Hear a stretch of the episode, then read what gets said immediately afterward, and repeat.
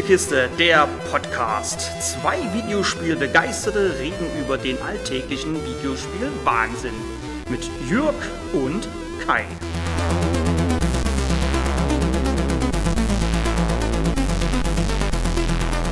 Es ist wieder soweit. Halloween. So wie schon in den letzten beiden Jahren, so serviert uns Entwickler Supermassive Games passend zur Jahreszeit wieder eine Horrorgeschichte. Es ist wieder Zeit für die Dark Pictures Anthology. Willkommen im House of Ashes. So wie schon in Man of Medan und Little Hope, die beiden Quasi-Vorgänger, so ist auch House of Ashes mehr ein interaktiver Film als wirklich ein Spiel. Wer die Spiele gerne in eine Genreschublade steckt, sollte die von den Adventures herausziehen, sich aber überlegen, ob nicht bei den Walking-Simulatoren oder den angesprochenen interaktiven Filmen Platz ist. Eventuell liegen die drei Schubladen aber auch genau nebeneinander. Wie in der Serie mittlerweile üblich, spielen wir einen kurzen Prolog, der zeitlich vor dem eigentlichen Spiel angesiedelt ist. Dieses Mal ist es sogar der krasseste Sprung, denn der Prolog spielt mehr als 2000 Jahre vor der Geburt Christi.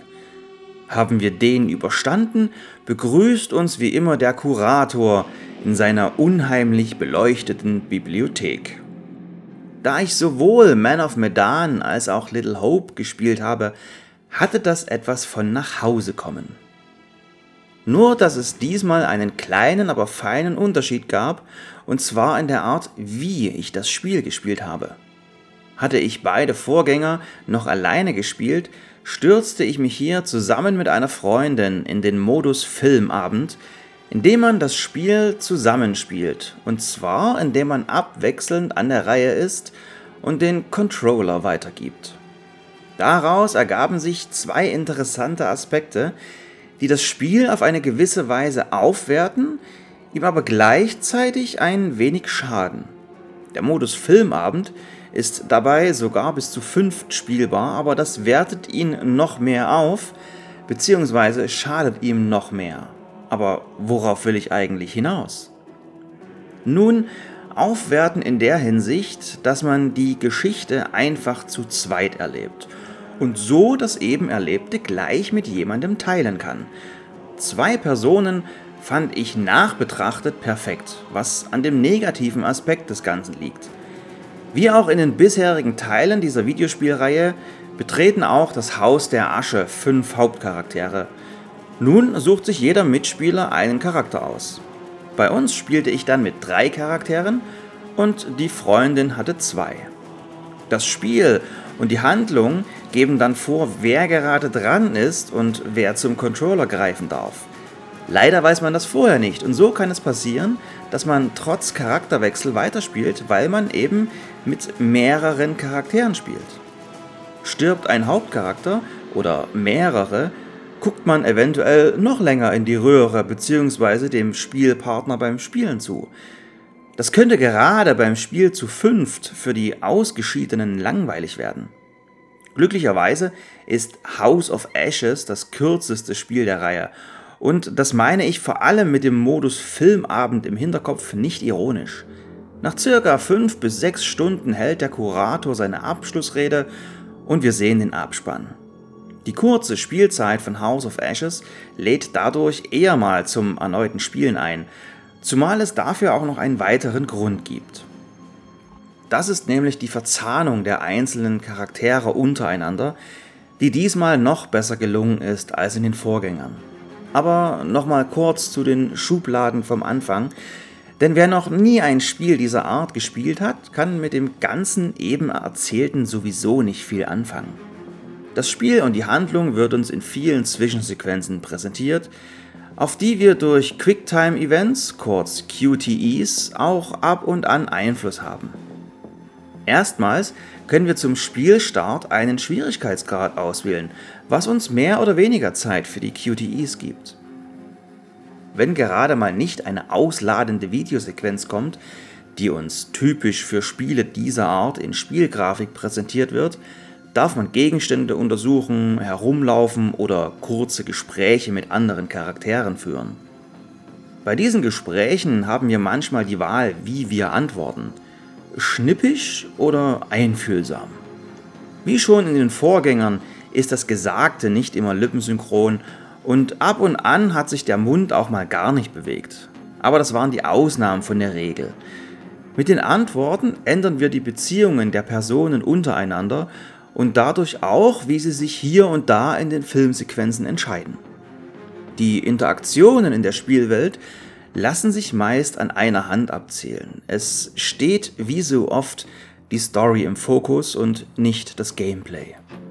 Darum ist House of Ashes kein richtiges Adventure. Für einen reinen Walking Simulator hat man aber fast schon zu viele Interaktionsmöglichkeiten, zumal ein Walking Simulator meist aus der Ego-Perspektive gespielt wird. Bei House of Ashes sehen wir die Charaktere aber von außen und können jetzt sogar die Kamera drehen. Schließlich sollen wir die detaillierten Charaktere doch auch sehen. Und natürlich ist auch bei House of Ashes wieder ein mehr oder weniger bekanntes Gesicht dabei. Diesmal hat sich Supermassive Games die Schauspielerin und Sängerin Ashley Tisdale geschnappt, was ich ehrlich gesagt nachlesen musste, denn das Gesicht kam mir nicht bekannt vor. Und auch mit dem jetzigen Wissen muss ich sagen, mm, meh. Das sah in den vorherigen Spielen besser aus. Nicht generell, nur die gute Ashley wirkt hier, als käme sie gerade vom Zahnarzt und hätte noch diese Watteknöttelchen im Mund. Wie auch schon bei den Vorgängern wirkt auch im neuesten Ableger der Serie bei den Charakteren die Mimik manchmal fehl am Platz. Hier und da wirken die Emotionen wie aus der, Entschuldigung, dass ich das so sage, wie aus der Klapse. Als hätte man bei der Aufnahme gesagt, jetzt mal verängstigt bitte und jetzt mal verstört. Und nun noch einmal geschockt. Okay, danke Ashley. Und jetzt werden die drei unterschiedlich aufgenommenen Gesichter im Sekundentakt hin und her gewechselt, weil der Charakter eben gerade geschockt, verängstigt und verstört ist. Zumindest sieht es eben manchmal so aus. Das House of Ashes liegt eben auch im Uncanny Valley. Jetzt aber nochmal zur Story selber. Die fand ich grandios, wenn auch zu vorhersehbar. Na was nu? Ähm, okay, das Setting war grandios, die Story zu vorhersehbar. House of Ashes spielt nämlich im Jahr 2003, am Ende des Irakkrieges. Saddam ist gestürzt und die selbsternannte Weltpolizei Amerika sucht nach den angeblichen geheimen Waffendepots. Hubschrauber fliegen über ein Panorama, in dem noch vor kurzem Rambo gekämpft haben könnte. Soldaten machen blöde Witze über ihre Mutter und auf der anderen Seite sind noch ein paar Iraker übrig, die nicht aufhören wollen, den Eindringlingen Widerstand zu leisten. Ja, wir dürfen sogar in die Rolle eines Irakers schlüpfen, der bei unserem Spieldurchgang auch unser heimlicher Held geworden ist. Auch sehr cool, er spricht wie alle Iraker Arabisch, was uns dankenswerterweise untertitelt wird – Irgendwann stürzen die Protagonisten aber allesamt in ein riesiges unterirdisches Höhlensystem, inklusive verlassenem Tempel. Indiana Jones wäre stolz.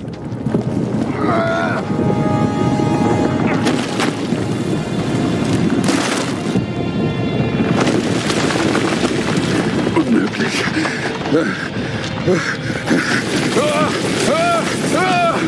Rachel! Rachel! Scheiße! Ja!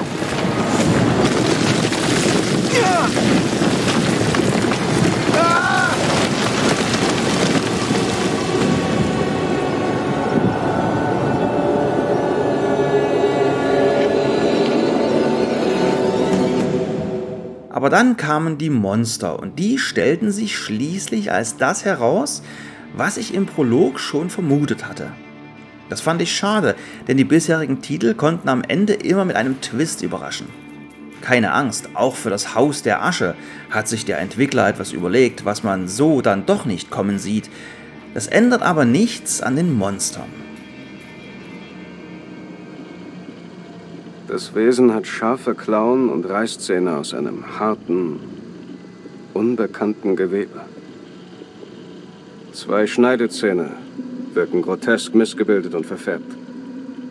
Seltsam, unpassend. Die Membran, die den Körper umgibt, scheint den Ursprung im Mund zu haben.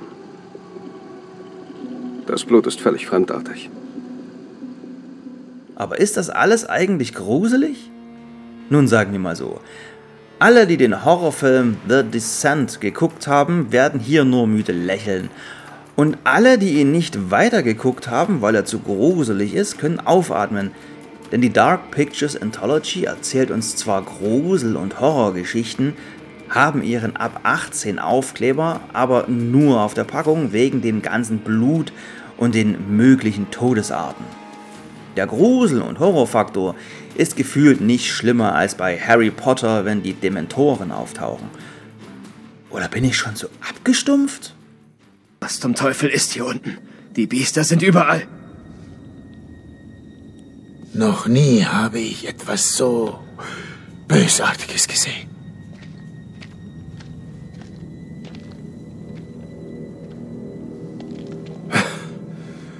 Was sind das wohl für Dinge?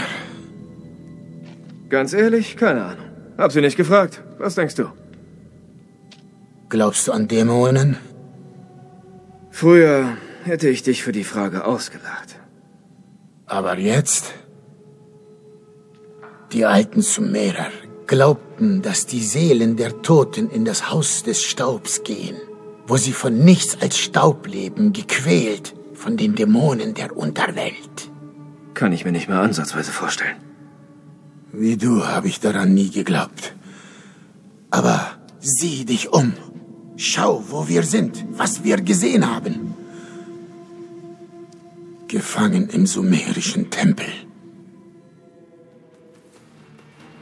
Klingt ja jetzt alles nicht so berauschend, oder? Doch, es war mir wieder ein Fest. Ich mag diese Art der Spiele einfach, auch wenn sie trotz ihrer ganzen Entscheidungen, und ja, jetzt widerspreche ich mir wieder, wenig Wiederspielwert bieten, da beim erneuten Durchspielen der Zauber der Entscheidungen verfliegt, wie bei den Telltale Adventures früher. Ja, es können alle sterben, alle überleben oder anders zueinander stehen, aber das ändert nichts an der erzählten Geschichte. Ja, den Charakteren entgleisen manchmal die Gesichtszüge, aber dank verwendeter Unreal Engine sieht es trotzdem fantastisch aus. Und ehrlicherweise sind Spiele dieser Machart auch rar gesät. Und einmal im Jahr kann man sich schon mit dem Kurator treffen. Es hat Spaß gemacht und nach dem Spielen hatten wir beide Lust auf die beiden Vorgänger. Darum gibt es auch eine spaßige 8 von 10. Und wie lange will das Supermassive Games nun treiben? Mit ihrer Dark Pictures Anthology? Nun mindestens noch einmal, denn voraussichtlich nächstes Jahr bekommen wir das angekündigte Staffelfinale präsentiert. Diesmal mit viel Body Horror in The Devil in Me.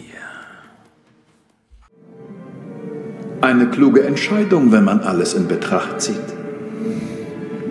Vor langer Zeit traf ich einen blinden Dichter, der diese weisen Worte an mich richtete. Lang ist der Pfad und beschwerlich, der aus der Dunkelheit hinausführt ans Licht. Das wäre alles fürs Erste.